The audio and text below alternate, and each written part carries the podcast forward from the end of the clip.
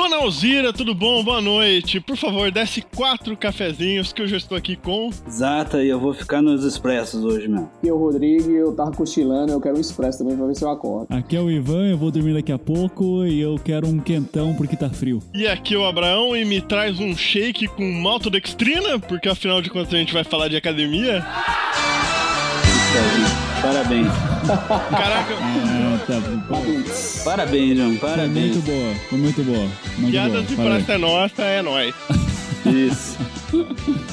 O João não passa nem na frente da academia. Posso que ele procure no Google essa porra. Mas tá aqui, tá aqui, tá aberto no Google, aqui é Tá vendo?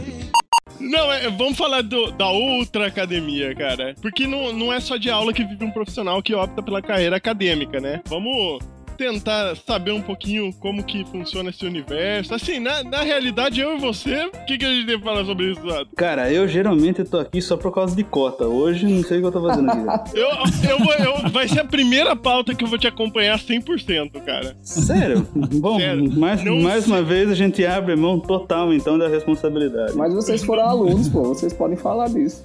É, Ah, fala é. da sua época de aluno, tá ótimo já. Nossa senhora, eu não tenho, eu não tenho lembranças boas pra falar sobre isso. Pensa na sua época de estagiário, assim tal, essas coisas aí, meu. Tranquilo. Esses dias mesmo. Então tá certo. Então vamos juntos, até que nessa eu tô junto com você. Vamos pra depois da leitura de e-mails. E-mail. E-mail. E-mails.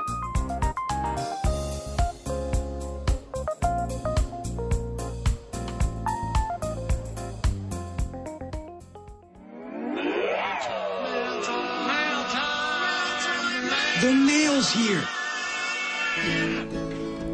Little boxes on the hillside. little Então vamos lá para mais uma leitura de e-mails, comentários, recados, comentários, recados, e-mails e recados e comentários. Rápido que o podcast ficou grande. Hoje não podem passar muito.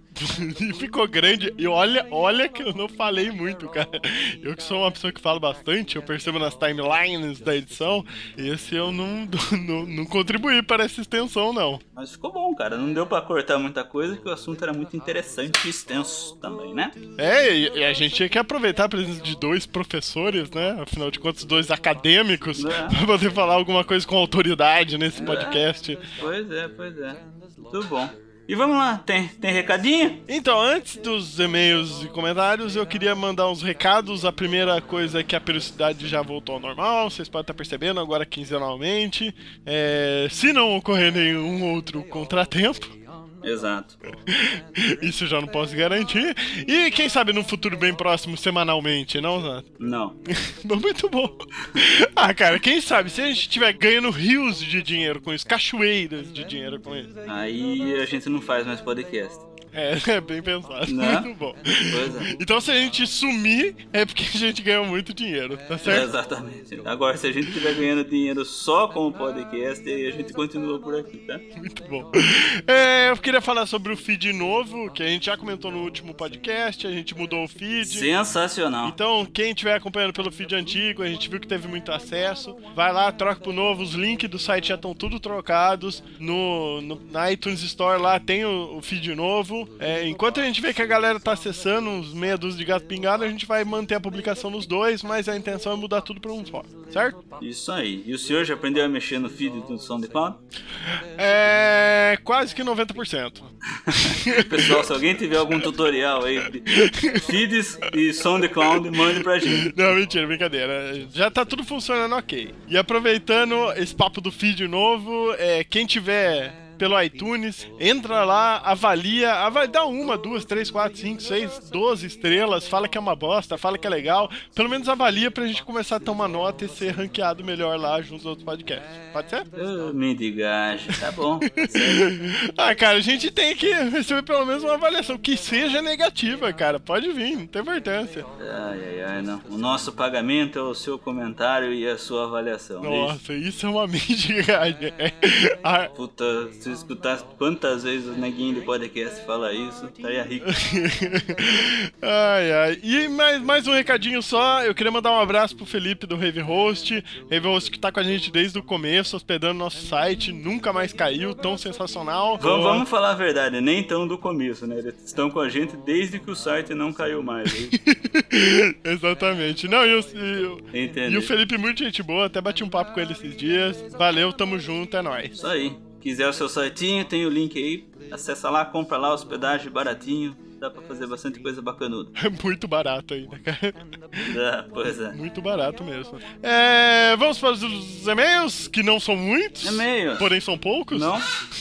Muito bom, vamos lá. Primeiro e-mail, João. Comece o senhor, por favor. Então eu vou começar. Primeiro e-mail. Então vamos lá. Espera. Então vamos lá. Esperando. Primeiro. De novo.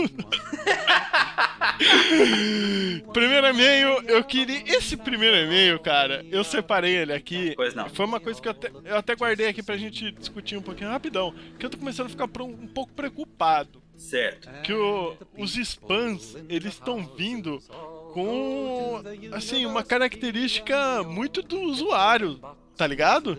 Mais ou menos. O que, que você quer dizer com isso? Cara, a gente recebeu um e-mail aqui, ó, Zata. Emagreça 8 quilos em 22 dias. Justo. Porra, se a gente fosse raquítico esqueléticos, aí ok, você ia falar, pô, mais um spam lixo. Mas não, a gente realmente precisa emagrecer. Tá certo. Vamos lá, vamos. Vai tentar, João? Vai comprar a dieta do. Não, cara, eu tô ficando preocupado com esse negócio de spam desse naipe, porque eu tô recebendo também na minha caixa de e-mail, é, aumente aquilo que você queria que fosse maior. Muito bem.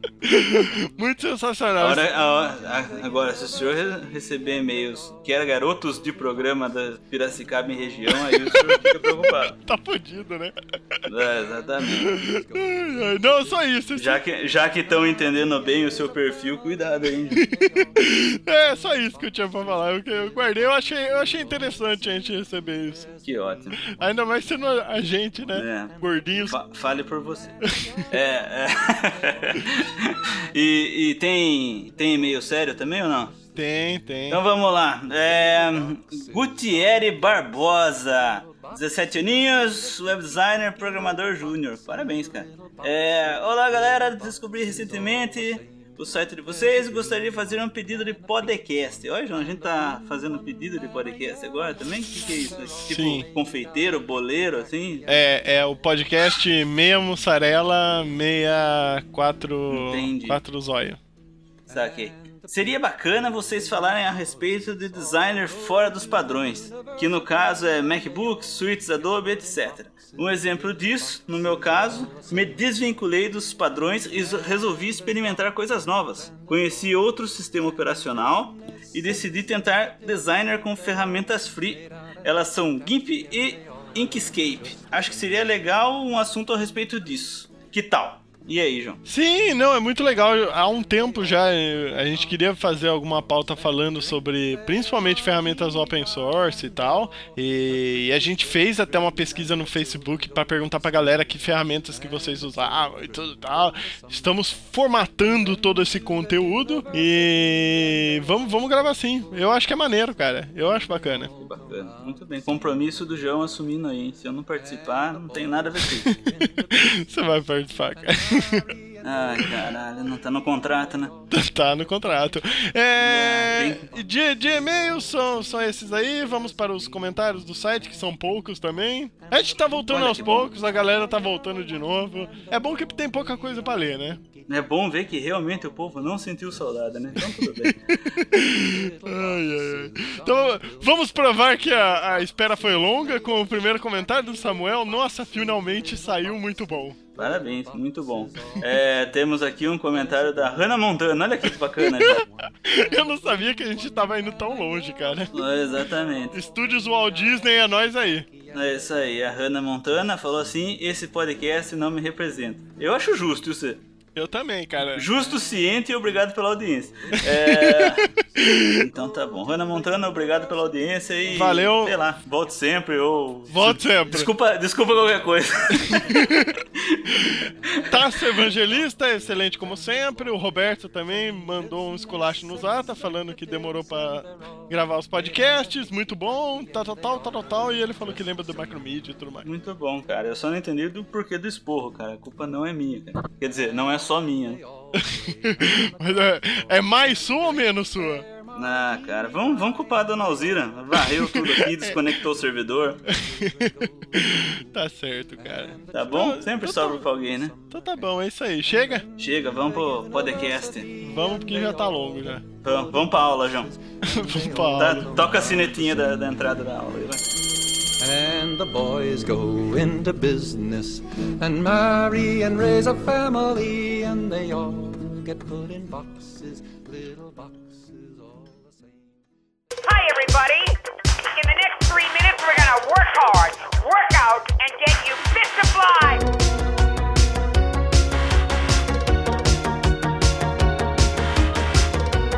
Antes de começar esse papo, eu queria isentar totalmente de responsabilidade. Eu e você, né, Zato? Eu sempre faço isso. Por isso que a gente chamou pessoas que realmente entendem do, do- do- da parte acadêmica e altas faculdades e aulas e estudos e pesquisas. Estamos aqui o Rodrigo, já velho de casa, já tá aí desde o começo. É isso aí. Rodrigo, Rodrigo que é ministra, é assim que fala, eu sou tão por dentro, cara, do acadêmico que eu não sei nem os termos, cara. Ministra o curso de design de games, é isso? Não, eu, eu dou aula no curso de design de games, né? E também no curso de design da Federal, daqui de Campina Grande. E lá no curso de, de design de games. Design de games não, né? O curso de desenvolvimento de jogos, de jogos digitais, né? Desenvolvimento de jogos É. digitais. Ah, é design de games, vai, fala lá, aí. não, não é, não, é, não é design porque tem desenvolvimento também, não é só a parte conceitual, né? E tudo mais. E lá, lá eu sou. Mas o que é design? Né? É, já vamos começar a Ah. polemizar aqui. Por acaso eu dou as disciplinas de design, certo? Lá. E- Certo. mas lá eu sou, sou coordenador de curso também, então eu estou envolvido em outras áreas e, e na próprio, no próprio gerenciamento de outros acadêmicos, digamos assim. É, você que é o cara que chega assim, então, ó, não tem professor pra essa disciplina, você vai ter que dar essa. Exatamente, então, é bem por aí. É, de- odeio, vocês são uma raça que, olha. E, e também vocês já escutaram a voz aí do Ivan Mi- Mizanzuki, é assim que, que É pronuncia? Mizanzuki, isso. Ivan Mizanzuki. Mizanzuki, diretamente do Anticast, também professor de design na, na faculdade. Eu tô atualmente na Unibrasil, é, as duas são aqui em Curitiba, né? Unibrasil e PUC do Paraná. Mas já, já passei aí pela Estadual de Londrina, a UEL, e também a, o Cefet, né? O TFPR. que antigamente chamava Cefet, daí a gente chama de Cefet ainda. Mas hoje é o TFPR, Universidade Tecnológica Federal do Paraná. E tem o João e o Zata, dois alunos sempre abaixo da média, né? Você- você- vocês, vocês estudaram aonde? Cara, é, eu, eu, eu prefiro não entrar. eu, eu, eu, sou, eu sou formado em publicidade e propaganda pela. Ah, não é designer, então não, não Não, sei o que tá não. fazendo aqui, tá? Não, não sou designer, cara. Não sou designer. Eu sou um publicitário, ex-publicitário frustrado, né? Acabei, acabei caindo um pouco nessa área aí de design gráfico, principalmente. Mas tô aqui ocupando espaço enquanto ninguém me expulsar. É bem por aí mesmo. Ah, tranquilo. O Zata. E aí, Zata? Cara, eu fiz análise de sistemas. né? Tá ali, tá ali. Tô ali, Tá não ali sei o que eu tô fazendo aqui também. Tá ali colado. É, é cota, né? Já falei, é cota. Eu acho que antes de começar essa pauta, acho que é legal a gente definir o que, que pode ser considerado uma, cade- uma carreira acadêmica. Vocês que Antes de começar? Antes de começar a discutir realmente os, os temas. Não, pô, discute começando já, pô. Ah, já tá começando então. Isso. Eu, eu realmente tô totalmente boiando. Pra ser bem sincero, eu não sei o que define. O cara só dá aula numa faculdade já é considerado cara ter uma carreira acadêmica? É, teoricamente, sim. Eu não considero, né? Então, mas é- é, é- é o que eu penso. É, o que difere do cara que dá aula num curso técnico de design gráfico, por exemplo? O salário. Cara, é, E os benefícios? eu, eu, eu, eu vou falar a minha experiência, certo? É, eu, eu, Vai. eu dei aula em curso técnico de. Na verdade, a primeira vez que eu dei aula foi em curso. Eu não sei nem se eu posso dizer que é um curso técnico, porque curso técnico tem todo um. um, um, sei lá, uma, uma seriedade maior. Eu dei aula num cursinho fuleira mesmo, tá ligado? Uhum. E era na época, acho que era é, 99, eu acho, 2000, por aí, sei lá. Uhum. E era na época que ninguém fazia sites ainda e tal. E me chamaram no Senai e eu fui dar aula de HTML basicão ali, códigozão, entendeu? Porque eu fazia isso e eu dava um. E foi a minha, a minha primeira experiência em sala de aula, de eu estar ensinando alguma coisa para alguém. E era um curso lá do Senai. O Senai, se eu não me engano, ele é considerado curso técnico mesmo, né? É, curso técnico, né? profissionalizante técnico. Exato, é. Isso. É alguma coisa assim. Eu, só- eu, eu, eu, eu, não, eu, não, eu não chamo muito curso técnico, por quê? Porque, por exemplo, eu fiz curso técnico. Meu curso técnico, eu fiz curso técnico em eletrônica. E o meu curso técnico foi dois anos e meio. E esse curso lá do Senai era um curso de seis meses, entendeu?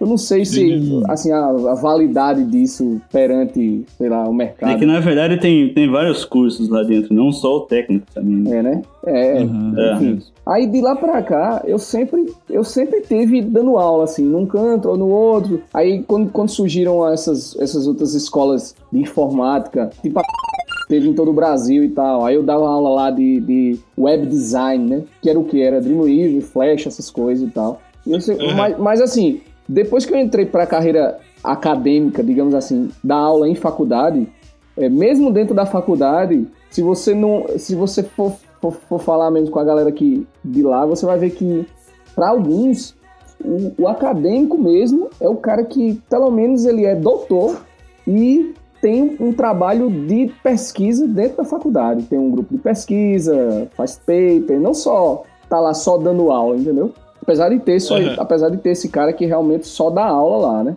Depende muito do curso onde ele está inserido também. Se o curso tem essa, esse lance de pesquisa e de. Enfim, tem todo. Mas eu, eu considero um cara, uma carreira acadêmica, eu considero um cara, um cara que dá aula numa escola, num- num- num- num- num- numa escola superior. Eu considero uma carreira acadêmica porque tem muita gente que vive, vive, vive disso, vive de dar aula e vive bem, enfim, gosta disso, nasceu para isso às vezes, eu acho. É, o, a nos cursos de design, a grande maioria não, não tem pesquisa, não. Né? A gente vai ser só. Seria só professores, né? É, e, daí, e daí eu até comecei dizendo que não, não acho que isso é uma carreira acadêmica, porque eu considero, da- da- tendo em vista ainda que design é um curso relativamente novo, é, no, uma carreira você vai ver como a história da academia, né, como instituição de ensino, que se baseia em, du- em três coisas básicas, né, ensino, pesquisa e extensão. Então eu considero que uma pessoa que está tá compondo esse meio, ela tem que estar pelo menos trabalhando no mínimo em dois eixos, né? Ah, mas aí é uma visão minha. Eu mesmo mas também vem muito assim porque eu faço pesquisa e eu sempre incentivo os alunos e outros professores a desenvolverem pesquisa também, nem que seja de é, cunho próprio, né? Eu mesmo não, ainda não tenho grupo de pesquisa formalizado, já tive isso, mas eu desenvolvo pesquisa pessoal. Então Entendi. isso daí me, me, eu acredito que eu acabo caindo na categoria de pesquisador e que daí já, já cria uma outra, uma outra vertente. O problema é que nem o ideal seria que todas as universidades é, pagassem os professores para fazerem pesquisa e não é o caso, principalmente nas particulares, né? É, Em federais já tem um incentivo assim de, por exemplo, o professor passa x horas em sala de aula, x horas pesquisando e todas as horas são pagas. Na particular você só é pago pelo tempo em sala de aula. É, o Ivan, E- pronto, o Ivan fechou aí é justamente assim, o que eu quis falar é, é- é- é bem isso mesmo aí. É, e, e aí o que ele falou aí da diferença entre a privada e a federal e a, e a- e a pública é justamente esse lance do incentivo, né? Na pública você realmente tem um incentivo de, de pesquisar, digamos assim, porque isso traz muito frutos para o departamento que você está, na maioria das vezes, né? Porque quando você cria uma pesquisa, você tem, tem verba de CAPES, NPq, não só para para bolsa, mas para um monte de outras coisas. E aí, quando você tem é, programas de pós-graduação no seu departamento, acaba, enfim, acaba sendo um, um, um, um avalanche, assim, um efeito dominó de coisas positivas quando isso acontece na academia. Já na faculdade privada é bem difícil mesmo. Existe. É, eu tenho projeto de pesquisa na faculdade privada também, no curso de jogos digitais, mas realmente é, é- é mais difícil. As, as faculdades elas não dão tanto incentivo. Aí o ideal é quando você tem um- uma área de, de- de- de pesquisa de trabalho, como lá na faculdade privada é design de games, a gente tem uma facilidade de encontrar empresas, encontrar órgãos que vão investir nesse tipo de coisa que é nova e que chama a atenção das pessoas e tudo mais.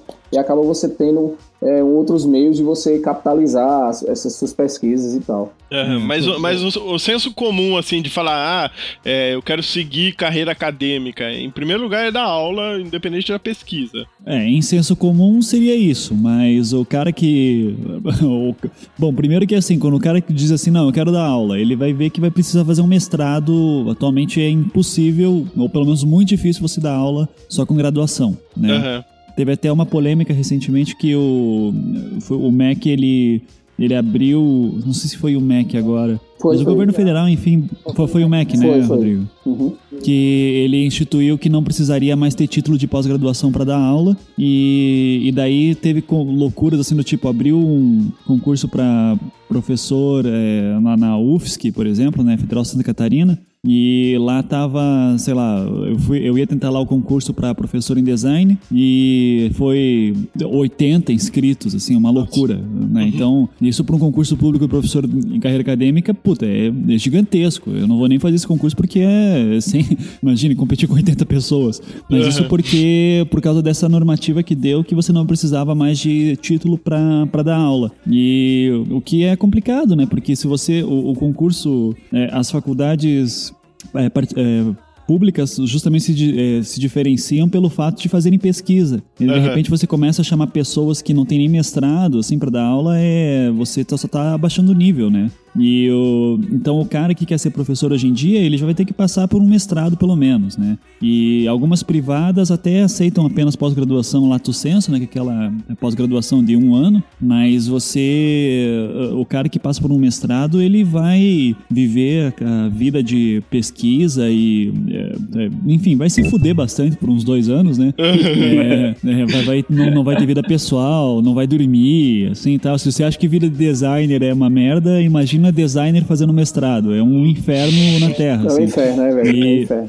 é, então, e daí é. Então, o cara, quando passa pelo mestrado, é muito difícil ele sair do mestrado sem ter essa consciência de, da, da importância da pesquisa científica para o campo, né? O que acontece muitas vezes é que o cara faz mestrado e daí ele fica uns 5, 6 anos só dando aula, e daí ele já esqueceu de todo o perrengue que ele passou no mestrado. E, então, daí ele acaba não desvalorizando, mas ele acaba deixando em segundo plano a importância da pesquisa, né? É, é, essa, essa questão aí do, do, desse, essa normativa do MEC é, é importante mesmo, é complicado, mas é, é, ainda bem eles abriram para que qualquer pessoa possa, mesmo só com graduação, possa ser professor universitário, mas não extinguiram a prova de títulos né, do processo seletivo. Então, ah, se o sim. cara ainda tem doutorado, ainda tem mestrado, ele vai ficar provavelmente. Né? Eu não sei, eu, eu acho que isso foi algum tipo de manobra, alguma, sei lá, alguém se revoltou e. Não sei, mas assim. Não, mas já voltaram atrás também, né? Agora né? já. Ah, então, já vão então, então tá tranquilo. Mas é isso que João É, mas, falou é, mesmo. mas, é, é, mas é importante, eu, eu particularmente até acho legal a questão de, de abrir alguns concursos. Eu não acho que todos tem que abrir, né? Por exemplo, vai abrir um concurso para professor de física. Porra, física, cara, se você não é doutor, você não, não tem nem que estar pensando em dar aula ainda, sabe? Então, puta, é uma área que já, já é super estabelecida e tal. Engenharias, a mesma coisa. Filosofia, algumas áreas de ciências humanas mais, é, mais tradicionais.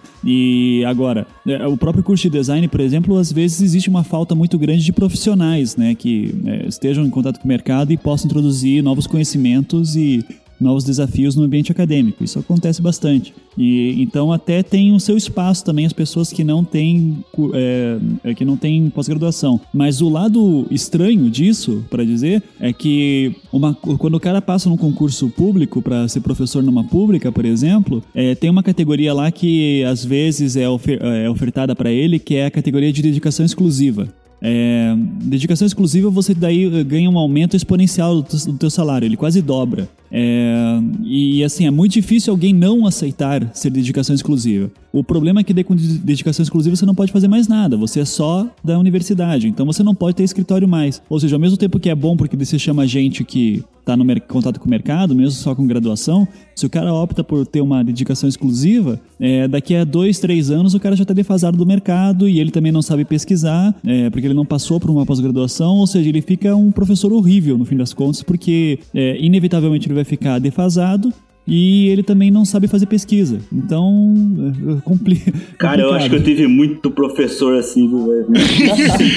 Não, e até é, é, isso é uma coisa até que eu queria comentar, é, falando desse lance de- da, da pesquisa e, e do profissional, professor, que é, é mais prático, que ele já tem mais contato com o mercado. Isso é uma, uma discordância muito grande, assim, né? É, é, tem muita gente que é, não entende o quanto um profissional de pesquisa pode ajudar numa prática e o quanto o profissional prático consegue ajudar numa Cara, pesquisa. ó, olha só, eu, eu, isso aí que o Ivan tá falando, eu tô, eu tô esperando falar justamente porque isso aí que ele falou foi exatamente o que eu não fiz, tá ligado? Pronto, eu fiz, eu fiz, eu fiz concurso pra federal só quando não era dedicação exclusiva, entendeu? Por quê? Uhum. Porque eu tenho empresa, porque eu dou aula no outro canto, porque eu me envolvi em um milhão de coisas, entendeu? E eu não ia suportar viver apenas na faculdade. Porque assim, Uhum. é, é, tem gente, eu, eu, sou, eu sou muito preconceituoso com esse, com esse tipo de pessoa, assim, eu, eu não sei, eu acho que é um preconceito meio escroto, mas enfim. Tem gente que, tem gente que,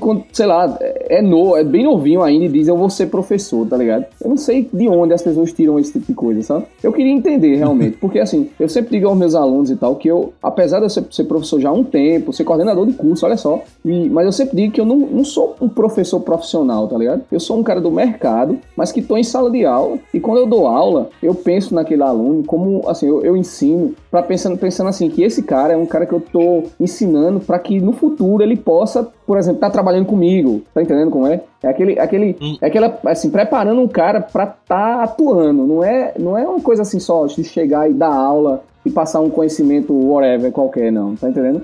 É, é, é É. mais esse lance assim, cara, o mercado tá precisando disso e eu tô aqui agora para ajudar vocês a entenderem isso aqui, que é o que é importante, entendeu? Mas ao mesmo tempo, eu vejo pesquisas de professores que são de dedicação exclusiva que são interessantíssimas, cara, entendeu? Agora, o grande problema que eu vejo nessa, nessa disparidade assim é justamente o cara que, que ele faz essas pesquisas muito interessantes, mas ele não dá andamento a isso fora da faculdade, muitas vezes porque ele, ele acha que nem é o papel dele. E muitas vezes não é mesmo, entendeu? Então o cara, vai, o cara faz um doutorado muito foda em design e descobre que a, sei lá, a relação semiótica das pessoas com a embalagem de não sei de que é uma, é, funciona de um jeito. Mas aí morreu ali, entendeu? Não chega para as Uhum. empresas, não chega para quem faz essas embalagens, não chega. E é diferente de quando o cara tá com um pé lá dentro e um pé fora, porque ele vai acabar, ele vai acabar é, é, é, é, misturando as coisas, assim. Ele vai acabar fazendo um projeto na faculdade direcionado para um público-alvo, para um evento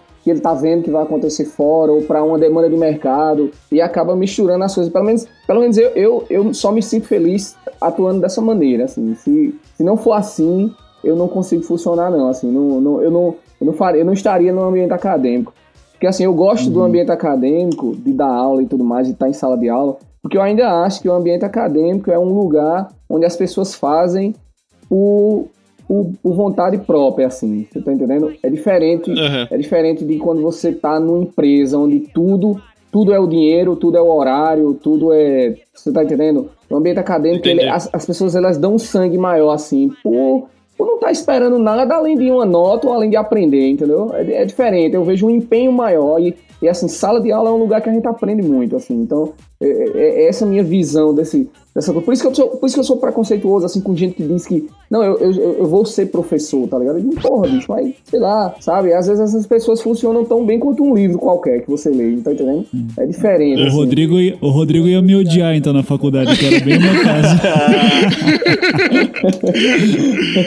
É, não, que, eu, é que o meu caso, assim, é, Rodrigo, né? No, por exemplo, eu tava no. Acho que tava no meus. ter- iniciando o terceiro ano, lá pelo quinto período, e eu comecei a ler. Eu comecei a me interessar. Tudo começou com eu estudando muito psicologia, né? Conheci o, as obras do Jung, né? Que é um psicólogo famoso aí, é, ele foi parceiro do Freud por muito tempo, e eu me interessei bastante nesse cara, que tesão esse, esse tipo de análise, né? O cara que fazia estudos de arquétipos e mitos e tal. E daí eu comecei a me interessar muito por semiótica também, e história do design, e, enfim, hoje até meu doutorado está sendo sobre história do design brasileiro. E daí, desde a graduação, eu já tinha essa inclinação para pesquisa, né? Eu já, já gostava muito de pesquisa. E daí alguns professores eh, que foram muito bondosos assim para mim, eles é, abriram seu tempo pessoal para me orientar em algumas das pesquisas que eu, que eu fazia. Então eu cheguei a publicar artigos independente, sozinho no final da graduação. E, e a minha área sempre foi mais teórica mesmo. Eu sempre eu gostava das áreas práticas, trabalhei, não, não não trabalhei muito na área, né? Eu fiquei aí pelo menos uns oito anos trabalhando. É, não considero muito tempo, assim, mas é principalmente na área editorial. É, mas a minha, o meu tesão, assim, sempre foi teórico, né? E, e, esses professores que me orientavam, eles me falavam assim, olha, é, uma, uma das possibilidades do design é pesquisa acadêmica, né? Pesquisa científica é importante também, ainda mais no design que está Uh, no Brasil ainda está tá carente de pesquisa, né? É, então eu sempre fui um cara que dizia não, eu quero o meu objetivo, minha meta é ser professor e pesquisador. Então, por isso que daí eu, eu sempre falo, é importante ter a, a coisa que eu sempre, a gente até criou o Anticast para ser esse tipo de discussão, para mostrar que uh, tem que ter as duas coisas. É, então, é, o que eu acredito, né? Tem que ter as duas coisas. É, já passei por vários casos, por exemplo, de dar cursos que são muito mercadológicos, muito voltados ao mercado, e daí os alunos tinham sede de fazer trabalhos teóricos às vezes, e na própria academia não deixavam, né? Então, isso eu achava um um, um crime, assim, né? Poxa, o cara tá no ambiente que é para isso e os professores ficam limando. Mas eu concordo com tudo que você falou na questão que não existe, às vezes, um diálogo da academia com a sociedade. Às vezes o cara faz uma pesquisa muito boa, é, no doutorado mesmo, como você falou, mas ele não abre isso para o público, não torna uma linguagem acessível, qualquer coisa. Até o, a, a gente sempre fala, o, o Anticast surgiu de uma dessas vontades, né, de mostrar para um público maior, assim, que, ó, existem outras maneiras de se ver design, é, que às vezes podem não ser completamente aplicáveis ao mercado, mas o design, ele vai além do mercado, né? Ele vai além de uma demanda mercadológica, ela é fundamental, sem dúvida, mas existe uma questão de encantamento e de se olhar de outras maneiras o design que são interessantes e que é, vale a pena arriscar às vezes, né? Criar esse olhar. Então, como eu falei, assim, é, apesar de você me odiar, se fôssemos colegas, é, você, é, eu concordo com o que você diz assim da, da questão da falta de diálogo também, né? É, eu acho, não, assim, assim, na verdade, eu, eu, eu acho que eu não fui, fui claro. Eu não é que eu não. Ódio é uma palavra muito forte, né, Rodrigo? Reformule, por favor. Me, assim, você me odeia. Eu fala, não, eu não, assim, eu, eu disse que o problema é comigo. Eu que não aguentaria ser assim, entendeu? Mas, Por isso que eu falei que você me odeia. não, mas sabe que essa, essa discussão de, de da, da parte da, da pesquisa e do profissional, preparar o profissional para o mercado e tal. Isso eu acredito que seja uma responsabilidade é, da faculdade, né? Saber dosar isso daí através de grade de curso e tal. Não, não seria? É, Ser... é, eu não. O Rodrigo eu, com certeza vai discordar de mim, mas eu vou falar pra você. Porque, é, é assim, eu acho que a faculdade não é para formação de profissional, tá? E quando eu falo isso, as pessoas entendem muito mal o que eu tô falando. Então eu vou tentar explicar bem, assim. Não importa o melhor professor que você tiver, que seja é, dono de escritório, que tem um monte de case, tarará, existem outros fatores que envolvem um bom ensino. É, então, às vezes, por exemplo, o cara pode ser, puta, pode ser o, o, cara que inventou o design, assim, né? Ou, ou tipo, sei lá, os caras da IDEO. que seja. É, o Volner, ele... o Ivan, o Ivan vai ficar bravo se eu falar isso. Não, não, eu, eu gosto do Volner, né? É, mas o, o Volner até ele era um bom professor, mas eu tô falando mais assim de caras, por exemplo, eu já vi isso várias vezes. Caras que têm um escritório, que têm um bom portfólio, eles são bons designers, mas a didática deles é horrorosa, sabe? Uhum, e, e às vezes eles é, têm um puta portfólio, olha, isso aqui foi o que eu fiz, tarará, eu sou foda, qualquer coisa assim. Mas aí quando é para passar pro aluno, o cara simplesmente não consegue passar aquilo que ele, a prática dele pro, pro aluno, né? Então, é, às vezes eu acho que é mais interessante um cara que, é, eu mesmo, às vezes tenho que dar pro, é, aula de metodologia de projeto porque não tem professor, alguma coisa assim. E eu tento ser o mais didático possível, assim, passando, olha, é, no mercado vocês vão ter outras experiências, né? Mas aqui vocês vão ter que aprender como que começou e como que começa um trabalho, né? É, então vão passar a metodologia básica. É, no mercado vai ser outra coisa. né? Inclusive, não tem. Vocês já passaram com certeza por mais de um escritório, né? Por mais de uma agência. E cada agência tem o seu modo de trabalhar. Então não existe esse negócio de, por exemplo, na minha opinião, não existe esse negócio de você passar, ah, vou passar como se faz um projeto, é, porque não existe isso no mercado. O próprio mercado não funciona assim. Eu já trabalhei, de novo, minha, área foi mais editoras e gráficas. Cada lugar que eu trabalhei foi um, era um fluxo de trabalho diferente, uma metodologia diferente, é, uma troca diferente com os caras. Então, é, me incomoda um pouco um tipo de pensamento que diz assim que a universidade tem que formar para o mercado, porque daí você abaixa muito o nível da universidade por uma questão muito prática. E daí eu digo, se você quer só aprender uma profissão,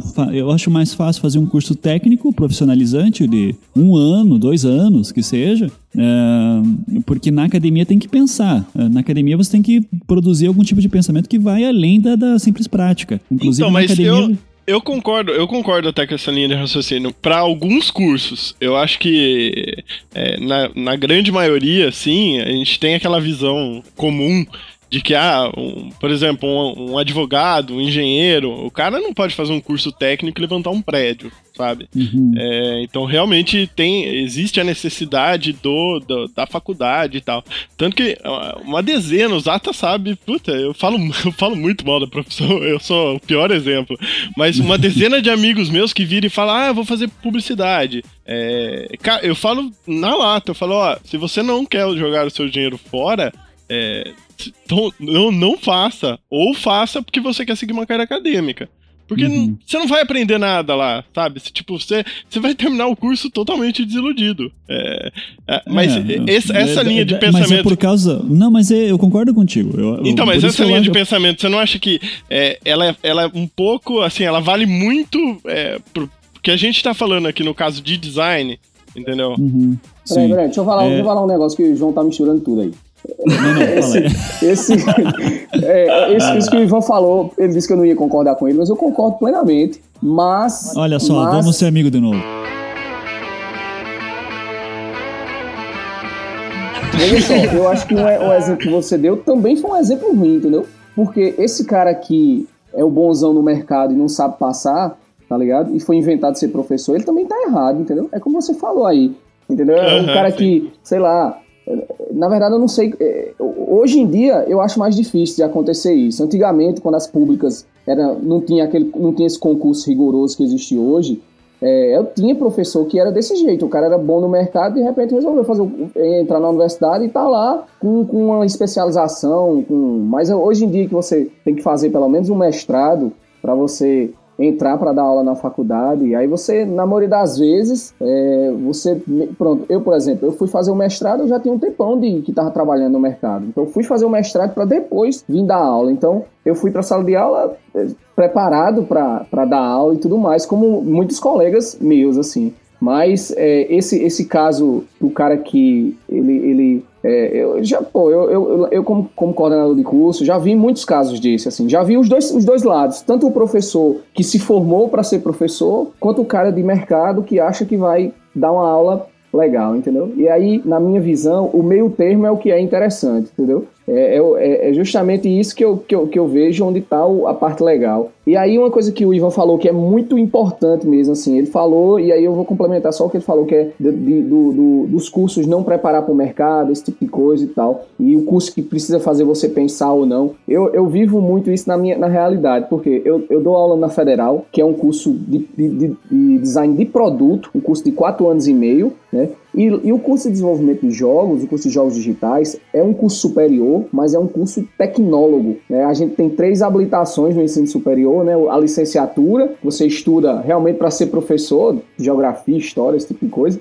O bacharelado, você vai ser bacharel em design, bacharel em engenharia e coisa, coisa e tal. Você vai atuar na profissão, mas você também vai pensar sobre a sua profissão. E você tem a carreira de tecnólogo, que são cursos mais curtos, dois anos e meio, três anos, que são profissões, no mercado está precisando de mão de obra, não, não, não a mão de obra só técnica, porque você, você, não, pode, você não pode se formar em, em, em um curso de jogos digitais e fazer só uma coisa no mercado, porque é uma área extremamente complexa que mexe com design, com arte aplicada, com programação. Então você não pode ser um cara técnico de estar mexendo numa ferramentazinha qualquer ali. Não, você tem que ter um, alguns conhecimentos é, é, que seja o suficiente para você atuar nessa área, mas de forma mais produtiva mesmo, botar a mão na massa e desenvolver produtos nesse sentido. Então, nesses dois ambientes que eu convivo, eu vejo muito isso. Eu vejo que a academia, um bacharelado, ele é interessante quando você tem essa sua essa preocupação de estar tá pensando sobre a sua profissão também. E aí, quando eu digo pensando na profissão, é tanto colocando a mão na massa e vendo o que está certo e está errado, quanto partindo para pesquisa, para extensão e outras coisas. Assim, então, meio que o que a gente está conversando é o que existe realmente e, e eu acho interessante a gente perceber onde é que está, quais são os cenários que são mais interessantes para cada uma das pessoas e assim, para o que, o que você quer da sua vida, seja você um acadêmico, seja você um aluno, porque é, é, meio que isso aí. É. Não sei se eu expliquei bem, mas é isso. Não, não, é perfeito. O que eu só acho interessante é ver como eu já, eu já passei, por, já dei aula em curso tecnólogo, né, na UTFPR, como falei, e o que eu achava interessante era que o curso tecnólogo lá exigia mais do aluno intelectualmente do que muito curso de bacharelado que eu já vi por aí, assim, sabe? Então, curso de bacharelado que teoricamente deveria ser de uma formação humanística um pouco maior, de é, intelectual um pouco maior. Alguns cursos tecnólogos que eu já vi, até alguns cursos técnicos mesmo, tinham uma preocupação de formação de pensamento maior do que muito curso de bacharelado que era muito voltado ao mercado. E o meu problema com cursos que são de bacharelado, principalmente que são muito voltados ao mercado, é que eles às vezes é, não são capazes de formar um profissional muito bom, porque, como eu sempre é, bato na tecla, é, para mim o melhor professor sobre o mercado é o mercado,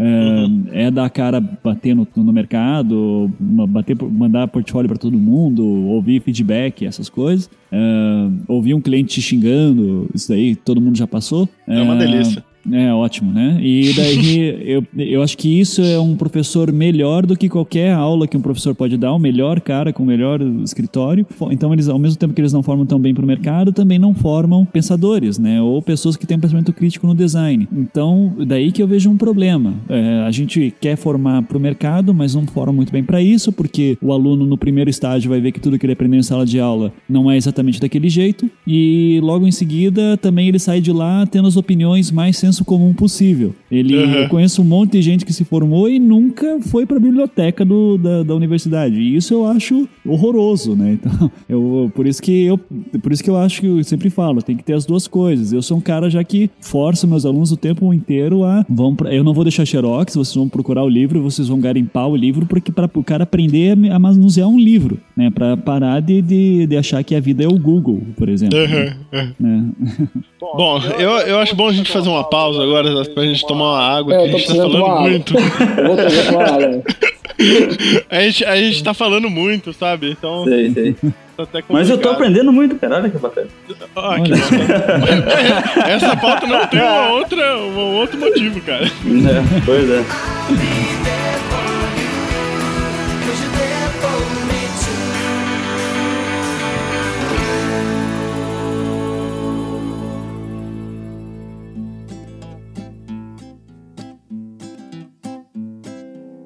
Start wearing purple, wearing purple.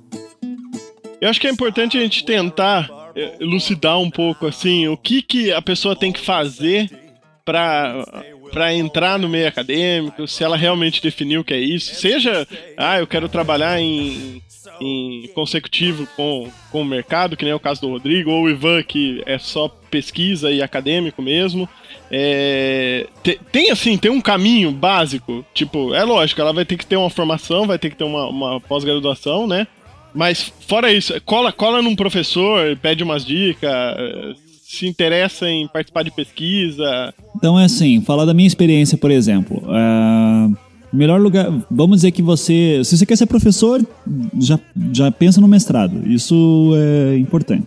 Isso é, hoje em dia, é, daqui a pouco a gente vai estar exigindo doutorado, assim, né? Já, já, eu acredito que daqui a uns 10 anos já não seja tão fácil para um mestre entrar para dar aula no curso de design, que os cursos de graduação estão, de pós-graduação estão aumentando bastante, então é, já está vendo bastante demanda. E dependendo da cidade também, estou falando dos grandes centros. Eu sei que, por exemplo, em São Paulo você já não consegue dar aula é, em curso de design com apenas um mestrado, né? Então é muito difícil.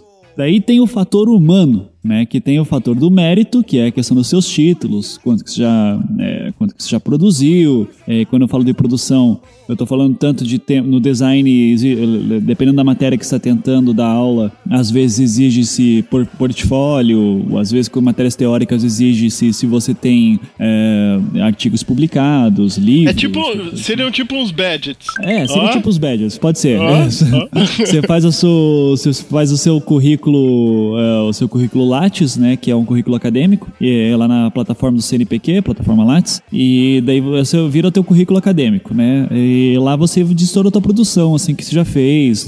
Para designers é sempre interessante colocar quais escritórios já passou, agências, essas coisas. E daí depois de depois que você já fez o teu, vamos dizer, você já fez o teu mestrado, já publicou alguns artigos, o que, que é interessante? É interessante lá desde o mestrado ver se você consegue dar aula é, no mestrado mesmo. Existe uma modalidade de bolsa, por exemplo, que é a modalidade é, bolsa, bolsa ensino, alguma coisa assim. Você recebe uma, uma bolsa lá do governo, da Dilma, né? Alô, Marco Felicianos? Presidenta Dilma falando. E com isso você já pode. eh, Essa bolsa exige que você dê algumas aulas no curso de graduação, que está vinculado também ao programa de pós-graduação. É, isso não é incomum, você pode fazer isso.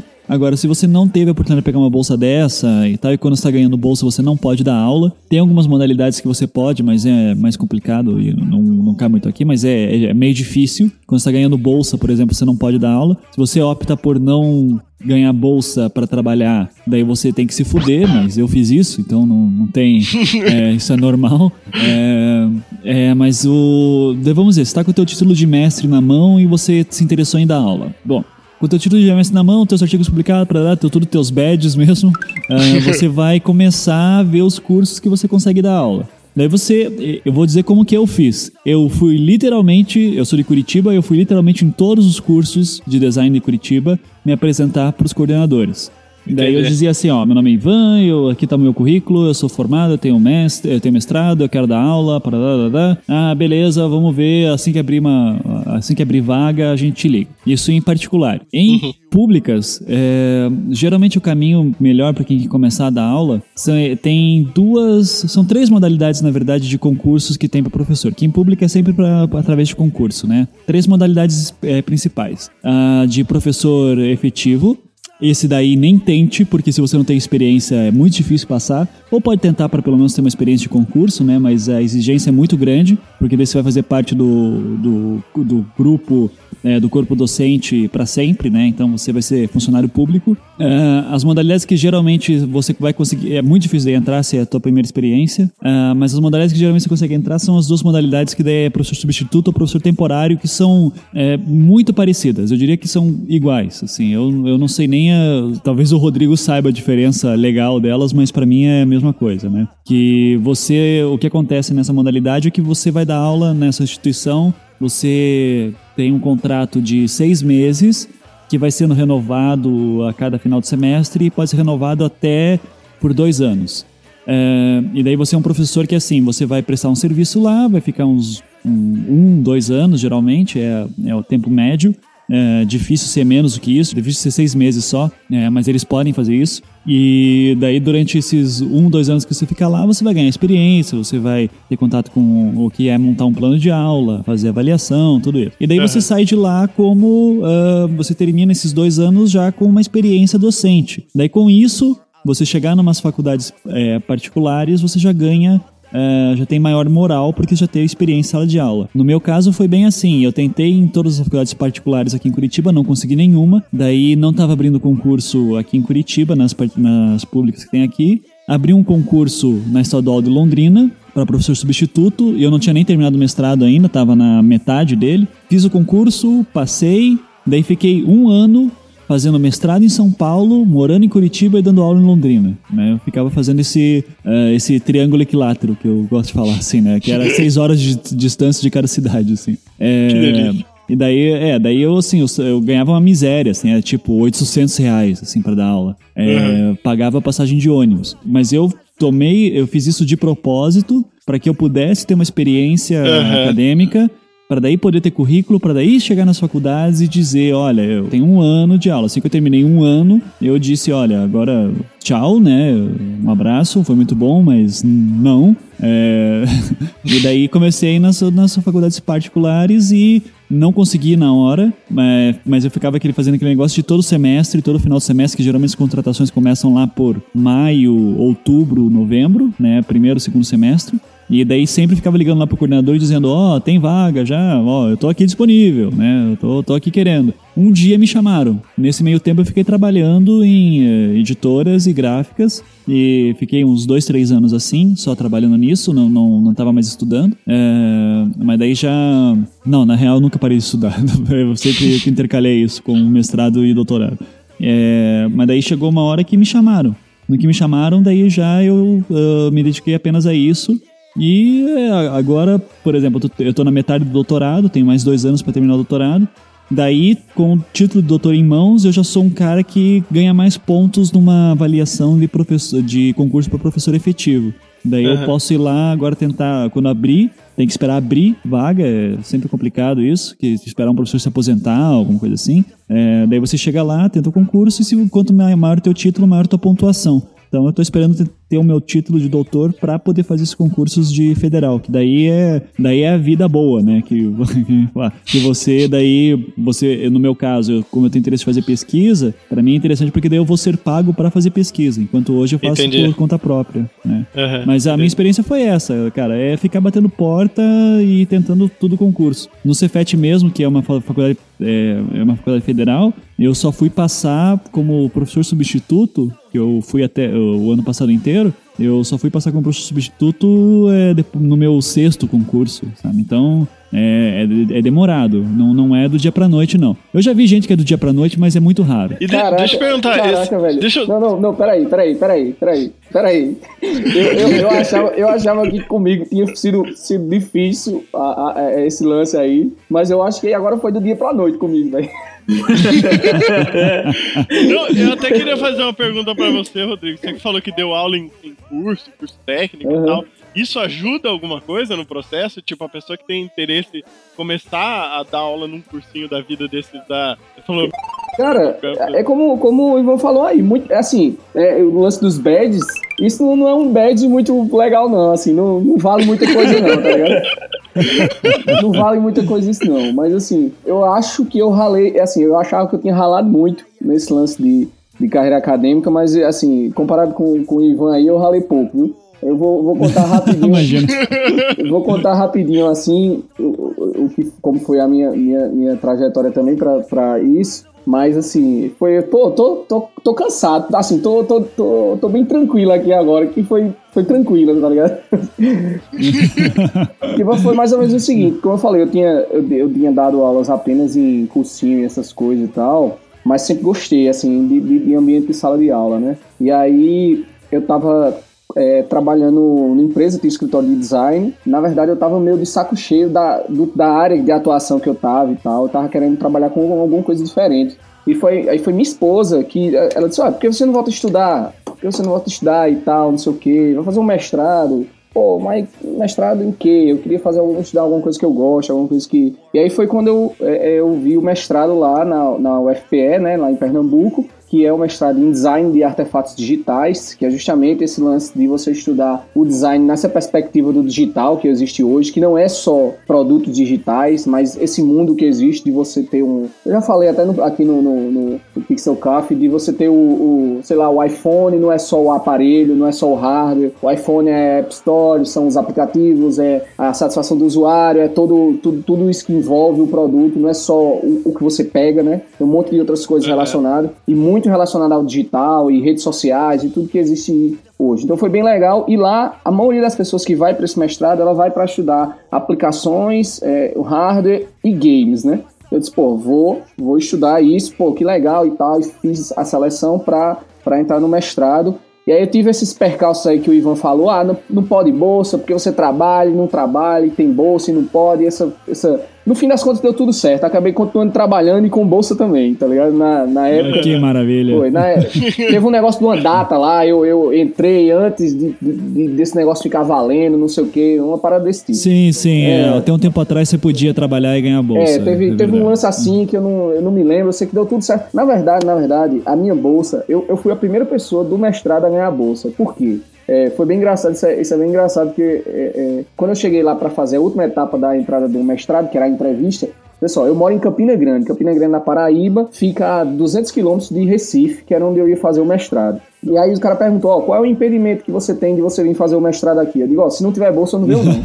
aí o cara fez, aí o cara fez, ah, cara, então sinto muito, mas não vai, vai dar certo, vai rolar não pra você não, porque aqui não tem bolsa pra ninguém no primeiro semestre. Eu disse, eu disse, então beleza, valeu aí, obrigado aí pela atenção de vocês e tal. Aí saiu o resultado e eu tava lá aprovado. Aí eu disse, não, eu vou. Mas na verdade o lance é, é justamente esse, assim, porque tem muito, como tem muita gente, pelo menos foi a perspectiva que eu entendi, tem muita gente que às vezes, sei lá, não, não encontra alguma outra opção de estar trabalhando, tá? Aí, aí inventa de fazer um mestrado ou entrar na carreira acadêmica porque tá meio perdido, assim, tá entendendo? E aí, quando entra lá dentro, vê que o negócio é mais complicado, aí vai a regra. E esse lance que, que, que, que existe lá foi mais, essa, pelo que eu entendi, foi assim: vamos ver quem é realmente a galera que tá, tá disposta mesmo a encarar um, um, um- um- mestrado, tá encarar, encarar a pesquisa. A pesquisa lá é muito forte mesmo, assim, você pô, se desarma de um monte de coisa que você, que você faz para você encarar esse outro, esse outro ambiente. Então, É, a pesquisa do, da UFPE é muito boa. É. Muito boa. Referência no Brasil inteiro. Exatamente. Aí, aí o que é que acontece? E eu, pô, me fudendo geral, porque eu trabalhava em Campina Grande e eu ia e voltava pra Recife, tá ligado? No mesmo dia, pra poder assistir aula. Às vezes chegava lá antes dos caras que moravam na própria cidade. Eu dirigia 200 quilômetros de manhã, entendeu? Eu chegava antes dos caras e tal, e gastando uma, uma grana danada, assim. Aí o cara disse, não, esse aí não tá de brincadeira, não. Esse cara tá levando a sério mesmo. Aí, tipo, conseguiram logo a bolsa pra mim e tal, pra facilitar pelo menos esse lance da grana, né? Que eu tava gastando muito e tal. Mas enfim, aí é aquele processo de, de você realmente entender o que é academia, entender o que é pesquisa, entender o que é que você está levando para a sala de aula. Aí, tipo assim, dois meses depois que eu estava lá no mestrado, aí ligaram para mim, lá da Facisa, que é a faculdade que tem o curso de jogos digitais. Aí disseram, Rodrigo, você tá, tá, tá estudando, você tem alguma relação com esse lance de jogos digitais e tal? Eu não, eu tô fazendo um mestrado agora em design e a área de, de pesquisa é jogos e tudo mais. Então eu disse, rapaz, eu entrei agora no mestrado. Eu disse, não, então, beleza, quando for daqui a uns meses a gente liga pra você, pra você vir dar aula aqui no curso. Eu, caraca, já? Entendeu? Aí, aí quando passou seis meses, alguma coisa desse, quando- acho que eu tava no segundo período, que eu acabei as disciplinas do mestrado, aí eu fui lá. Aí já comecei a dar aula. Eu comecei a dar aula, para não, não começar assim, meu, meu perdido, como eu sou formado em design, eu comecei a dar aula de metodologia de projeto. Porque para mim, pelo menos, é, juntava as duas coisas. Metodologia de projeto, que é uma coisa comum já para mim, por, por causa do design, e focando no desenvolvimento de jogos. Então aí, enfim, aí depois que eu concluí o mestrado, aí que surgiu a oportunidade de eu ficar lá na coordenação. E aí eu fiquei dando aula lá na, na faculdade da privada, a Facisa, é, como ainda estou, tanto, tanto dando aula é, é, quanto lá na coordenação. E fiquei, fiquei me ligando sempre nos concursos que tinham na federal. E aí quando apareceu esse, esse concurso que não era de educação exclusiva, aí eu fiz. Aí foram, acho que foram uns 14, 15 concorrentes. E no fim das contas ficou eu e outro lá na disputa e acabei ficando com a vaga que é efetiva, né? Então por isso que eu achei que foi bem mais tranquilo do que o Ivan aí.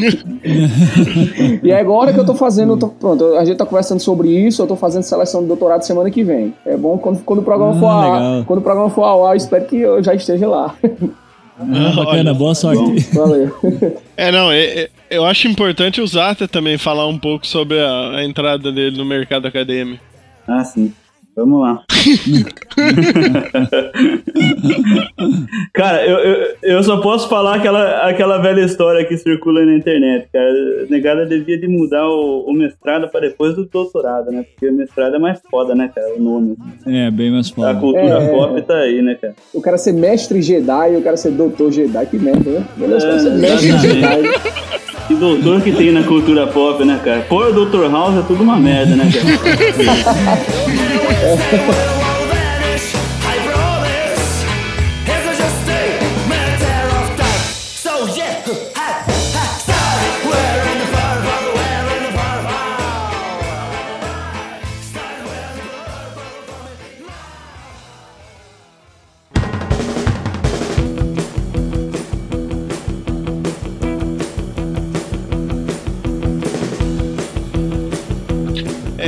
uma, coisa que eu acho bacana, não sei se realmente é verdade, vocês vão poder falar se funciona, se não funciona e tal, se tem essa a, a carreira acadêmica e tal. O Rodrigo até já, eu acho que já experimentou um pouco disso, que depois que você tem um reconhecimento acadêmico, você tem um trabalho já, é, tanto de pesquisa, um trabalho que não é só produção de, de material para o mercado, quando você tem a demanda é, do mercado, é, é diferente tendo esse reconhecimento acadêmico ou não. É, no caso, assim, você hoje lá, é, dando aula na, na, na faculdade de. na Facisa, no curso de games. Você não vai acertar o curso do cara, né? cara? O nego tá aí, não. faz 10 episódios que ele participa e você não vai acertar, mano.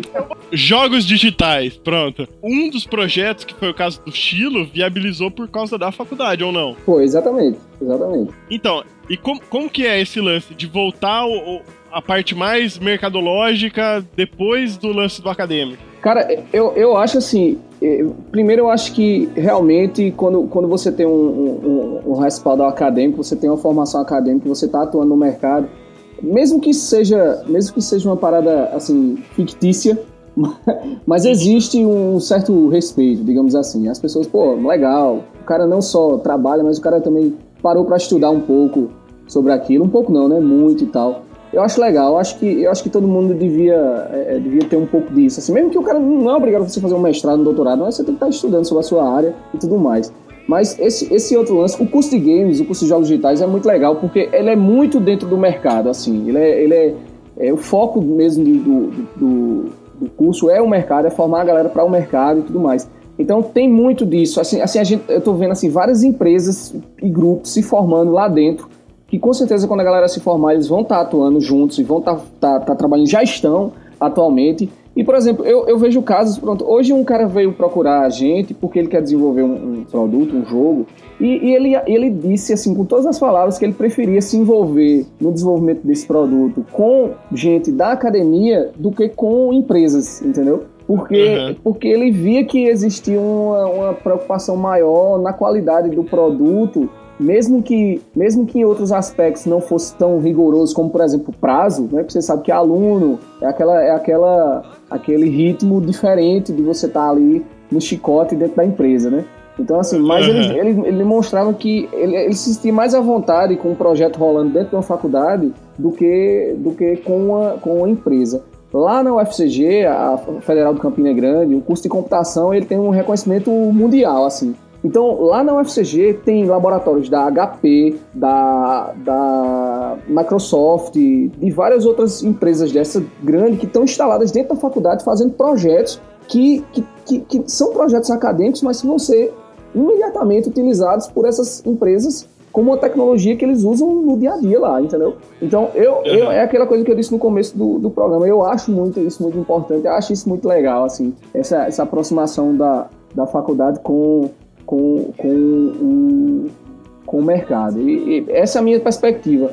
E eu acho que para o profissional, assim, eu enquanto professor, eu tenho uma visão muito mais, muito mais clara assim das coisas quando eu vou iniciar um projeto, um projeto profissional mesmo, assim. O, o estilo mesmo, ele foi um projeto assim que se a gente não acreditasse naquilo que a gente aprende na faculdade, que a gente tem que fazer coisas inovadoras, que a gente tem um processo para desenvolver as coisas da forma correta, o, o, projeto nem tinha saído, porque se a gente fosse seguir só o que o, digamos assim, só o que o mercado diz, a gente não ia ter lançado, não ia ter feito aquela ideia. Então a gente disse, não, vamos, vamos, vamos fazer isso aqui é, da forma que a gente acha correta, pensando na, dentro da academia. E o projeto acabou se tornando um jogo que, que ele é reconhecido muito mais pelo mercado do que, do que dentro da academia até, entendeu? Sim, Então a gente ganha Uhum. prêmio, a gente vai pra. Enfim, e a galera é doida pelo jogo e tudo mais, porque a gente, a gente acabou estudando vários aspectos do jogo e tentando inovar em cada um deles. Então acho que tem muito disso, muito do trabalho do pensamento acadêmico, aí do pensamento do que só do, do, do, do, do, tá- do profissional, assim, que, que tá lá imerso naquilo sem pensar muito, não sei, acho que é mais ou menos isso. Não, é, o, o- até o Ivan falou que você, você se afastou um pouco do mercado a partir do momento que você apontou assim, academia, academia e pesquisa, né? É, eu Mas- fiz o meu mestrado, mas depois que eu terminei, fiquei um bom tempo trabalhando, né? Porque não, não conseguia dar aula. Mas, então, mas assim, o- não sei se faz sentido realmente. Você acha que amanhã, se você tivesse uma demanda do mercado é, toda essa sua experiência acadêmica não ia contar muito mais, é, assim, no sentido de respeito também e tudo? Olha, sendo, sendo, sendo bem sincero, o que eu, eu conheço, eh, assim, a maneira que eu tenho atualmente de me manter próximo do mercado, até porque é, eu acho isso importante, pelo menos acompanhar como que o mercado está indo. Eu tenho vários amigos que têm escritório, né? Tenho, tenho um amigo meu específico que é, eu sempre, te, sempre que possível, tento visitar lá ele com o escritório dele, que está super bem, assim, tem três anos de, de é, vida, né, o escritório dele, e faz uns trabalhos rodaços, assim, né? Os caras estão ganhando prêmio no mundo inteiro, é, pegando contas enormes, então dá maior orgulho, assim, né? Foi meu colega na, na faculdade e, e eu acompanho lá o processo criativo dele, sempre conversamos para ver como é que ele está resolvendo certos problemas, tal. Então é a maneira que eu tenho de me manter próximo do mercado, até saber quais são as, uh, os novos desafios que os designers estão enfrentando atualmente, né? Sinceramente, se eu chego assim para uma, vamos dizer assim, ah, fodeu, vou ter que trabalhar em escritório agora, ou cansei de dar aula, qualquer coisa assim, se eu chego lá dizendo assim, ó, meu nome é Ivan, eu sou profe fui professor de design, eu tenho mestrado, doutorado, parará, publiquei tantos artigos, da, pelo que eu vejo, até pelos meus amigos que têm mestrado e trabalham uh, ainda no, no mercado, né, não conta muito não. Para mim, eu sempre Não. digo, o que conta é portfólio. Se você tiver um bom portfólio e ainda ter esses títulos, sem dúvida é um diferencial. É, não tô dizendo que é o caso do tipo, nunca ou nunca vi isso acontecer. Do tipo assim, o cara chegar pra uma entrevista e dizer assim: ah, foda-se que você tem mestrado e doutorado, sabe? Nunca ninguém foi grosso nesse sentido. Mas é, mas eu não vejo uma coisa assim como um diferencial fundamental para, digamos assim, se você tem um portfólio mais ou menos e o teu título não ajuda em nada, vão contratar o cara com o melhor portfólio sempre. né? Aham. O portfólio sempre acaba sendo o diferencial maior, assim. Então, é, não, não, não dá para se enganar nesse sentido. Agora, se você empata com um cara vamos dizer assim, os dois têm um portfólio muito equivalente. Vocês estão no topo da cadeia dos eh, da cadeia alimentar ali, né, do- dos candidatos àquela vaga. né, Sem dúvida, o teu mestrado, o teu doutorado, qualquer coisa assim, vai ser é, vai, vai dar um peso, porque daí demonstra que você, pô, já tem uma experiência de pesquisa, você já é uma pessoa mais madura, é, de raciocínio. É, isso daí, nesse sentido, diferencia. Agora, simplesmente como diferencial do mercado, assim, não. Às vezes não vale nem a pena colocar no currículo Lattes isso. Assim, pô, no, desculpe, no currículo, no, no CV, né, no currículo Vita, porque não, né, não, não faz tanta diferença assim, não. cara. Às vezes tá Entendi. ocupando espaço lá e é complicado. Isso é, isso, é, isso é importante mesmo, principalmente porque eu vejo muita gente, é, eu vejo muita gente assim que está na área de design, assim, está trabalhando e vai fazer mestrado porque acha que vai melhorar o salário, vai. Não tem nada Não, a ver, né? não, isso, é, isso essa é- galera, é, a galera, a galera quebra a cara geral. Tem muita gente que, que faz É. isso, tem nada a ver isso aí. Ah, pro cara que quer cair no mercado mesmo, eu sempre falo, eu sempre me pergunto, ah, eu tô pensando em fazer mestrado ou uma pós-graduação de um ano. Daí eu sempre pergunto, qual é o teu objetivo profissional? Ah, é, eu quero um dia dar aula. Eu não quero largar o mercado, mas eu quero dar aula. Faz mestrado então. Ah, não, eu só quero ficar no mercado. Então esquece o mestrado. Mestrado não serve pra pra quem quer ficar no mercado. É, uma pós-graduação de um ano vai ser muito mais prolífica, porque daí vai, vai poder se aprofundar em um tema um pouco mais, não vai ter que se matar fazendo pesquisa. É, sabe, não vai ter que ter uma dedicação fodida nisso. Então, é, isso é bem claro. Bacana, eu acho que a gente pode já cair na, na- nas conclusões. Você não tem nada pra acrescentar, Zata, nesse... Não, cara. Você falou- Não. de- de- Dessa vez não. Não. Olha, sinceramente, eu tô, eu tô me sentindo Zata nesse episódio. Né? Imagina. É uma sensação de vazio muito grande, né?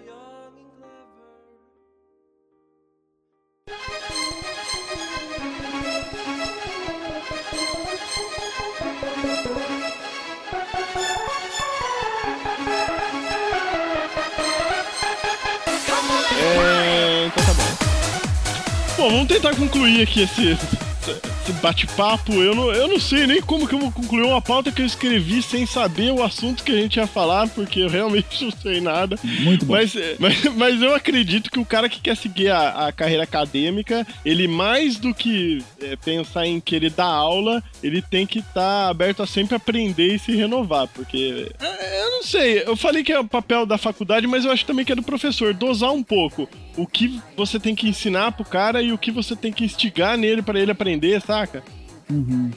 Porque, pra, pra não ser exatamente isso, não ser um cara que, que pense em faculdade é, para se formar pronto pro mercado ou que pense em faculdade pra ser, seguir uma, uma carreira acadêmica, entendeu? Pra ele conseguir lá na faculdade o que ele realmente tá buscando. É, uma coisa só que eu digo pro pessoal que de repente pensa em dar aula, assim, tudo. Primeiro, saiba que é, é, eu particularmente adoro dar aula, né? É um, foi um sonho, é, é um, é um sonho realizado hoje poder dar aula só e ter meu sustento disso, porque é uma. Eu adoro a experiência de sabe, ensinar né, alguma coisa, sabe? E principalmente fazer construção de pensamento junto. Eu adoro essa troca de sala de aula, né? E quando ele tem um, um lance que, por exemplo, ele, ele passa uma experiência que ele está tendo no, no mercado de trabalho e consegue relacionar com o tema de sala de aula, então isso é sempre muito prazeroso, assim, para mim, né? É, Agora, uma coisa que eu digo assim é, é um trabalho muito. exige muita dedicação. É, você, você passa 20 horas em sala de aula, tenha certeza que você vai gastar 30 preparando, uma, é, preparando aula, corrigindo o trabalho, ah, fazendo assistência de aluno, reunião e essas horas extras geralmente não são pagas, principalmente em faculdades particulares. Então você, você trabalha o dobro pro, e não recebe por isso. É, mas e como eu até vi uma palestra esses dias é, do Luiz Felipe Pondé, né, que foi, foi meu professor do mestrado. E, hoje ele escreve na Folha de São Paulo e tudo, ele é, é filósofo. E ele falou uma, hora assim, ele, ele falou assim, é, que ele tava falando de ensino, né, e falando todas as mazelas de ensinar, que é uma merda, aluno é sempre uma merda, né, tal, assim.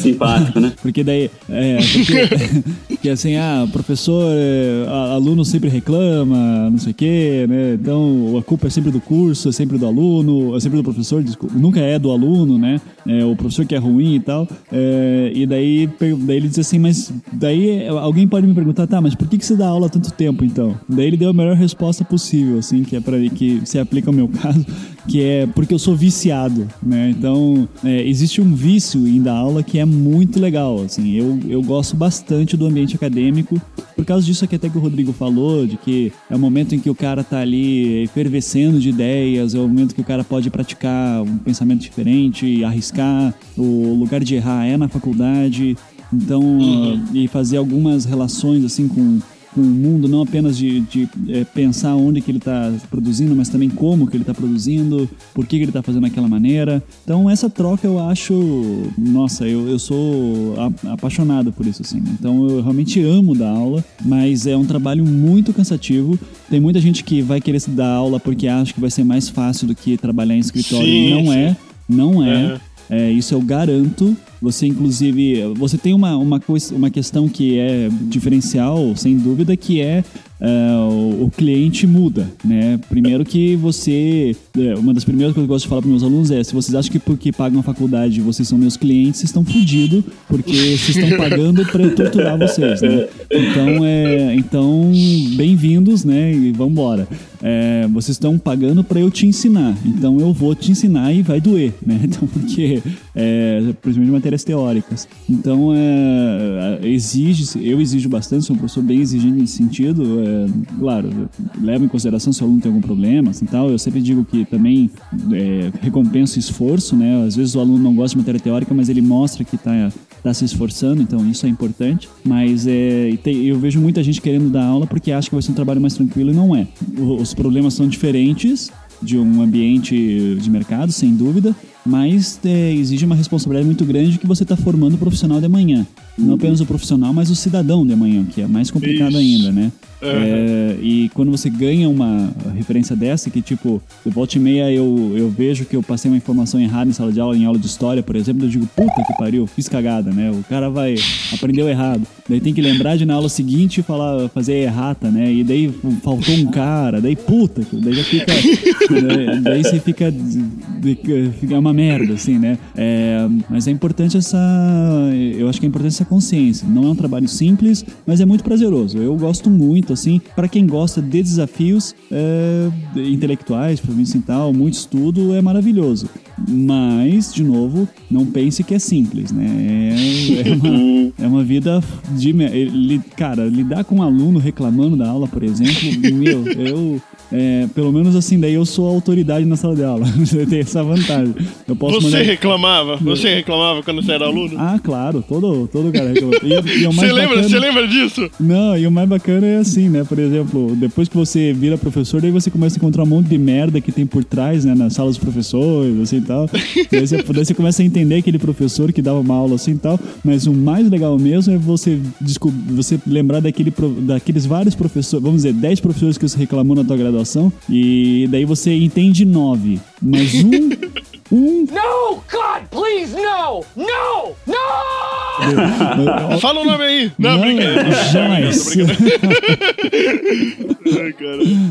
Eu, eu acho que o Ivan fez um, fez um apanhado muito bom aí de tudo. Eu concordo com ele muito. Eu acho que uma coisa que, que, ele, que ele falou aí nas entrelinhas, e é o que é uma coisa que eu falo, principalmente porque depois que eu comecei a, a- a trabalhar na coordenação de curso, eu tive que contratar professores e tudo mais, e aí encarar todos esses tipos de profissionais, né? O cara bom de mercado que não sabe dar tanto da, da aula tão bem, o cara que tem um currículo muito bom, mas enfim, não tem muita experiência na área, e uma série de coisas. Mas eu acho que o principal de tudo, se você, se você quer ser um bom professor, você quer encarar a área acadêmica, é, mas com, assim, pensando principalmente no ensino, é, é o cara se preocupar com o aluno, assim. Eu acho que é a principal característica, porque se o cara se preocupa com o aluno, todas as outras coisas vão ser acrescentadas nesse, nesse processo, né? Quando o Ivan falou aí, pô, passei um negócio errado pro cara e fica aquele, você não dorme, você fica desesperado porque você é, é, é, quer resolver aquele, aquele, aquele problema, você quer realmente ajudar o cara ali. Eu acho que essa é a principal, principal característica. Eu, eu acho, eu vi também Pra mim, assim, isso que o Ivan falou do desafio na área acadêmica, isso é muito legal porque você está envolvido em vários projetos, em várias, várias... O ambiente de sala de aula, ele tem os, os seus, os seus problemas. É, recentemente eu tive eu tive em Brasília, fui, fui convidado para participar de um evento lá no Ministério da Educação sobre a educação digital e como as tecnologias estão mudando o mundo, etc e tal. E a gente identificou uma série de problemas que existem na educação de um modo geral, não é só no Brasil, mas em qualquer lugar do mundo. O processo educativo que, que a gente usa nas universidades, que dura 500 anos e que não, não mudou. Então tem muito problema em sala de aula ainda. Mas mesmo assim, ainda é um ambiente muito bom assim de se trabalhar. Dá muito trabalho mesmo, como o Ivan falou aí. Eu tô, pô, eu tô aqui. Ele, ele começou a falar sobre isso, eu comecei a me lembrar da quantidade de coisa que eu tenho que corrigir essa semana e publicar nota de aluno e tal. E foi, foi me dando aquele desespero, tá ligado? Aqui. Mas. Tá perdendo tempo aí É, gravando perdendo tempo gravando tá podcast é foda. Aí. É, só, só um complemento aí que o Rodrigo falou, é, a se preocupar com o aluno não é necessariamente passar a mão na cabeça dele. Não, né? não. Às vezes, às vezes é dar uma porrada melhor ainda. Claro, assim, né? com De- certeza. né? Inclusive, é que- especialmente para aquele aluno que você vê que se destaca entre os outros, esse é o cara que mais sofre. Exato, porque é. é- é- esse é o cara que você vai exigir além do que está exigindo dos outros. E às vezes o cara tá achando que tá sendo injustiçado, tá sendo perseguido, qualquer coisa, mas não, Claro. é porque é justamente o contrário, é que você confia tanto no cara e quando ele apresenta um trabalho meia boca, que até valeria uma nota 9 em comparação com os outros trabalhos, mas você dá um 7 e você e entrega o trabalho olhando na cara dele dizendo assim, cara, você é capaz de melhor, tô dando essa nota porque você foi vagabundo, toma aqui. Né, Então, Essa é- é, Caralho, velho, semana. isso aí que você tá falando, realmente, eu nunca senti isso. Eu tô me sentindo merda. Eu também, cara.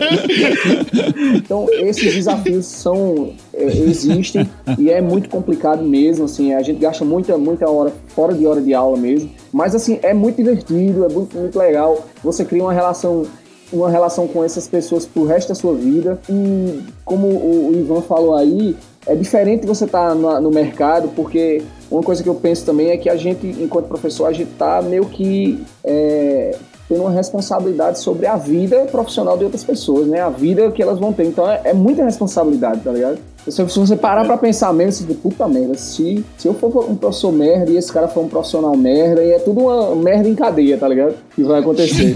então, é, é mais ou menos isso. Pra quem, pra quem tem interesse, mesmo como a- essa pauta surgiu de um interesse de um, um ouvinte, não foi isso? Sim, Pra quem sim. tem interesse, eu acho que eu lancei isso mesmo. Pô, se você tem interesse em área, área acadêmica, pô, eu gosto de escrever artigo, gosto de, gosto de estar em sala de aula, gosto de pesquisa, gosto de ver o mercado de uma maneira diferente, de, de- estudar esse comportamento e tudo mais. É mais ou menos isso mesmo, é estudar, fazer um mestrado, tentar entrar em doutorado, tá sempre publicando, ó, a coisa que o Ivan falou aí, de publicar, mesmo sem estar envolvido em nenhum projeto, publicar de forma autoral mesmo. Pô, tem uma área que você pesquisa, estuda e faz um artigo e manda. Isso é muito. es- Esses sim são os badges que vão valer a pena mesmo pra você, pra você entrar na carreira acadêmica. E é isso aí. Legal, legal. E, e aproveitando o, o papo de acadêmico, eu queria que o Ivan indicasse o, o Anticast, que a gente é, muitas vezes indicou aqui durante o, o, o podcast, que realmente eu acho que é, os debates que vocês têm lá é assim, são debates de sala de aula O mesmo. Pixel Coffee, sabe? o Pixel Coffee não era inimigo do Anticast, não? É, era inimigo, ora. Se não, Aí agora, agora, Agora agora, fizemos, teve uma fizemos trégua. as Foi? pazes. não, não, ainda é, in- ainda é inimigo. Eu, eu acabei lendo o manifesto do Anticast aqui. Enquanto, enquanto tava falando, eu tava lendo o manifesto aqui. Achei bem legal. Não, não, mu- muito obrigado. Não são todos que pensam assim. mas- Achei muito legal, é muito mesmo. Ah, valeu. Não, não, quando a gente falou que era inimigo, pelo amor de Deus, era brincadeira. Não, eu sei, era pariu, né? brincadeira. Não, Não, imagina, não cara. mais você. A gente, sempre foi Não, da, é- da, da política que quanto mais informação tiver disponível pra todo mundo aí, melhor, cara. É, Não, não, é que a, gente, não tem sempre tanta, tanta profundidade pra falar sobre esses assuntos, mas aproveitando uma Nenhuma. coisinha ou outra, tá valendo, cara. Não, a gente até sempre zoa lá o pessoal do Braincast, né? Que eles não fazem o, ah, os posts, eles não botam link nunca na postagem, né? E daí a gente sempre bota tudo bonitinho, daí a gente fala, viu só como faz, o Saulo Milete, Carlos Mirigo, aprende com a gente, porra, né? Então, é, mas é, então, o, Anticast, né, que é o, o nosso, é o meu podcast lá, que eu junto com o Marcos Beccari e o Rafael Ancara, e a gente sempre tem vários convidados. A gente é, até teve um comentário esses dias de um cara falando assim: Ô, depois que eu vi a idade dos caras, que não tem.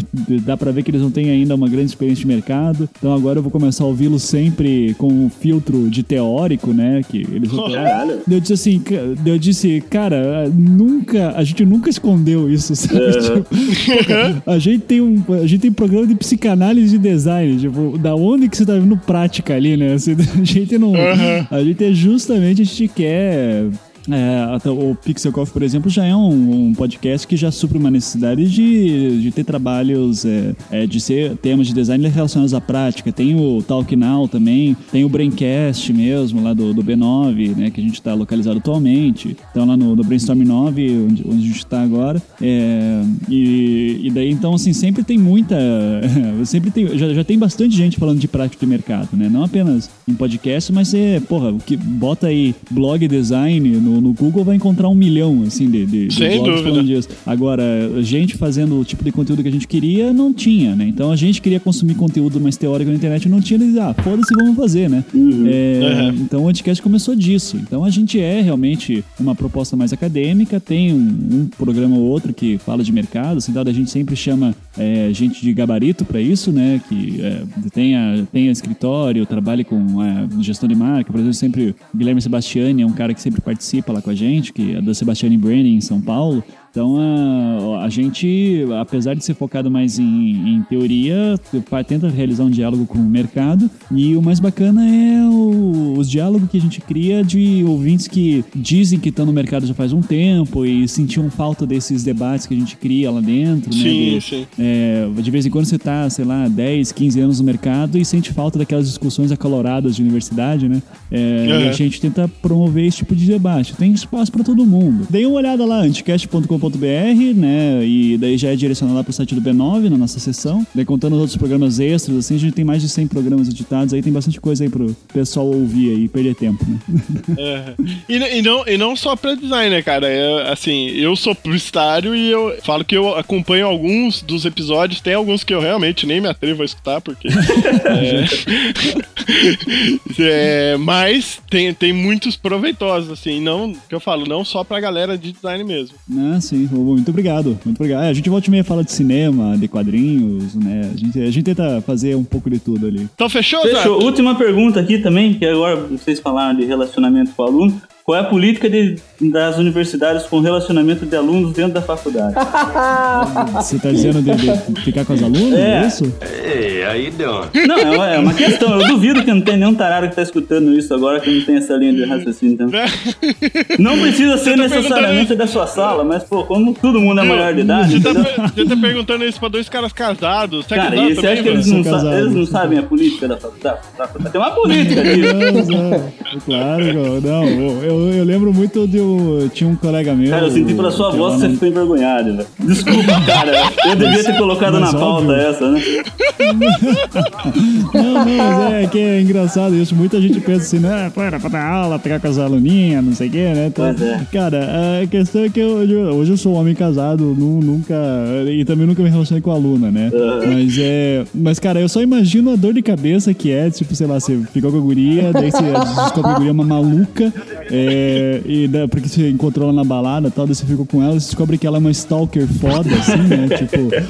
E, e daí você tem que dar aula pra ela no dia seguinte, cara. Isso daí eu, eu não recomendo o, o risco pra ninguém, assim, sabe? Então, é, mas, Resumindo, tá no contrato ou não tá no contrato, fuja. É, exatamente. É, pro seu bem, não faça isso, né? Então, Saquei. mas o que eu conheço muito professor que se casou com ex-aluna, né? Mas depois se formou, assim, tudo. Então isso acontece bastante. Isso, aluno. Ex- Ex-aluna, né? Então não, não, não vou... Subentende que o relacionamento começou depois. Exato, né? Então não, não sejam loucos, né? Se- Ó, pode-se dizer que é a melhor dica desse podcast inteiro. Exato. Eu prefiro não opinar sobre o assunto. O pessoal em Campina Grande é mais, é mais receoso um pouco né? Lá Não, ele é coordenador de curso, ele não pode falar muita coisa. Então. É Porque geralmente quando o cara não quer falar é coordenador de curso, é que assim, é que a faculdade não diz nada contra, mas também não recomenda, sabe? Daí, daí ele não quer se comprometer pra depois dizer assim, não, mas o meu chefe falou que podia. Daí ele não- Eu escutei lá no podcast, ele falou. É mais ou menos por aí, Rodrigo? É por aí? por aí, né?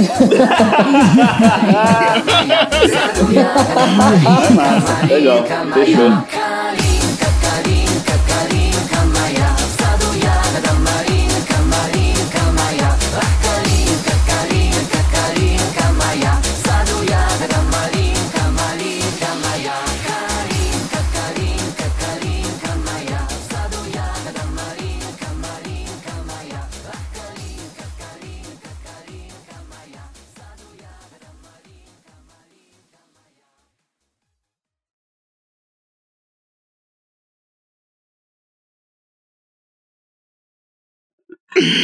Ai, ai. Mas eu acho que é importante, antes da gente começar a. a- é, primeiro. Peraí que eu engasguei. Ah, edição depois, né?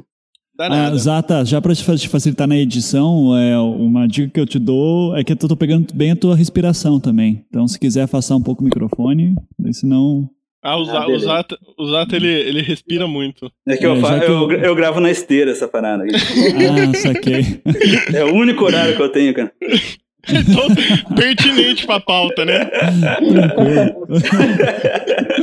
Não, valeu, valeu, toque.